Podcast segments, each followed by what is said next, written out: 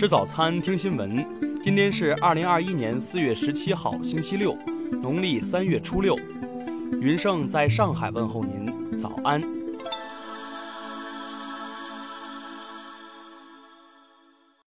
首先来关注头条消息。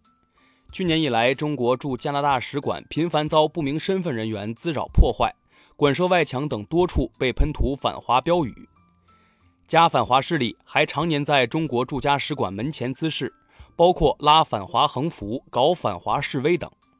上述事件严重违反中方尊严形象，对中方外交机构和人员安全构成威胁，性质十分恶劣。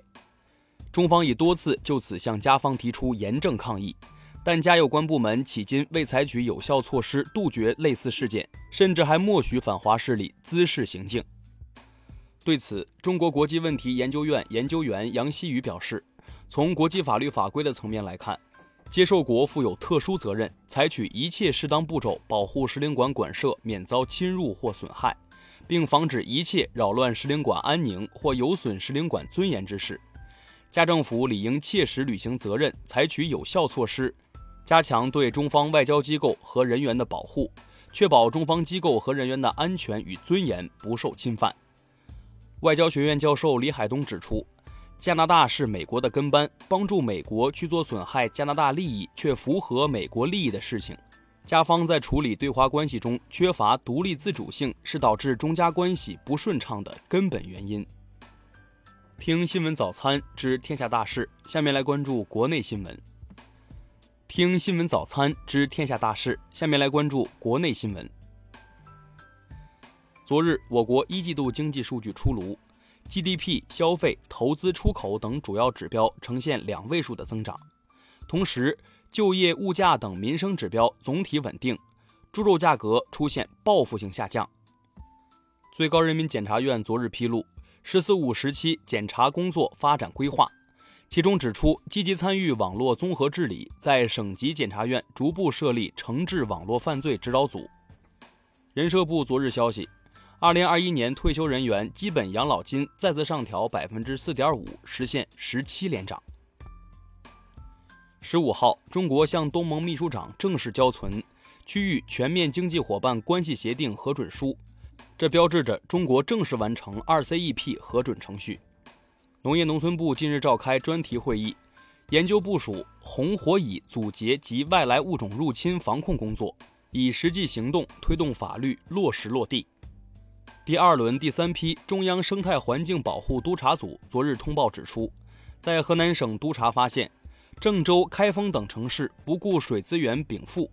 以引黄调蓄灌溉、民生供水为名，大量引用黄河水搞人工造湖，进一步加剧水资源利用的严峻形势。国家统计局昨日介绍，第七次全国人口普查准备在第六次全国人口普查发布信息的基础上，增加发布更多更细的信息，同时大量增加普查公报。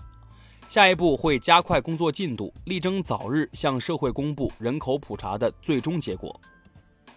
教育部近日作出部署，明确2021年继续面向农村和原贫困地区实施重点高校招生专项计划，专项计划的实施区域、报考条件、招录办法等相关政策保持不变。下面来关注国际新闻。据美国媒体十五号报道称，斯坦福医学院的研究人员正在对二至五岁的儿童进行辉瑞疫苗试验。联合国十六号表示。尽管美国与北约军队2021年将撤离阿富汗，但联合国将继续进行在当地的政治与人道主义任务。乌克兰总统泽连斯基16号接受采访时表示：“我们不能永远留在北约和欧盟的候补席上。”他认为邀请乌克兰加入的时机已经到来。伊朗议会议长卡利巴夫十六号发文称。昨晚，第一批风度百分之六十的浓缩铀已经在纳坦兹核设施产出。日本政府十六号召开会议，决定为探讨排放入海导致的形象受损对策，将新设工作组，听取相关人士意见等，并在年内制定中长期行动计划。缅甸联邦议会代表委员会于四月十六号宣布成立民族团结政府，温敏任总统，昂山素季任国务资政。此前，该委员会被缅甸国家管理委员会认定为非法组织。韩国总统文在寅十六号宣布改组内阁，拟更换总理和五个部门新任长官等。德国五大权威经济研究机构十五号发布联合经济预测报告，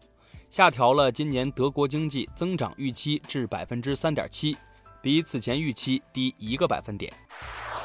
下面来关注社会民生新闻。上海铁路运输检察院昨日对郭某某、汪某某以涉嫌销售有毒有害食品罪批准逮捕。记者从检察机关获悉，郭某某系郭美美。昨日，旅客付某因错过检票上车时间，用拳头捶打深圳北站检票闸机机器，导致检票闸机显示屏内外屏破碎，无法正常使用。根据《中华人民共和国刑法》，付某被处以刑事拘留。针对十三岁女孩七十万画风波，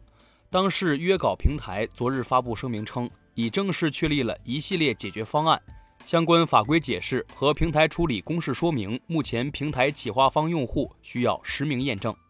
河北唐山市滦州市昨天下午发生4.3级地震，震源深处九千米。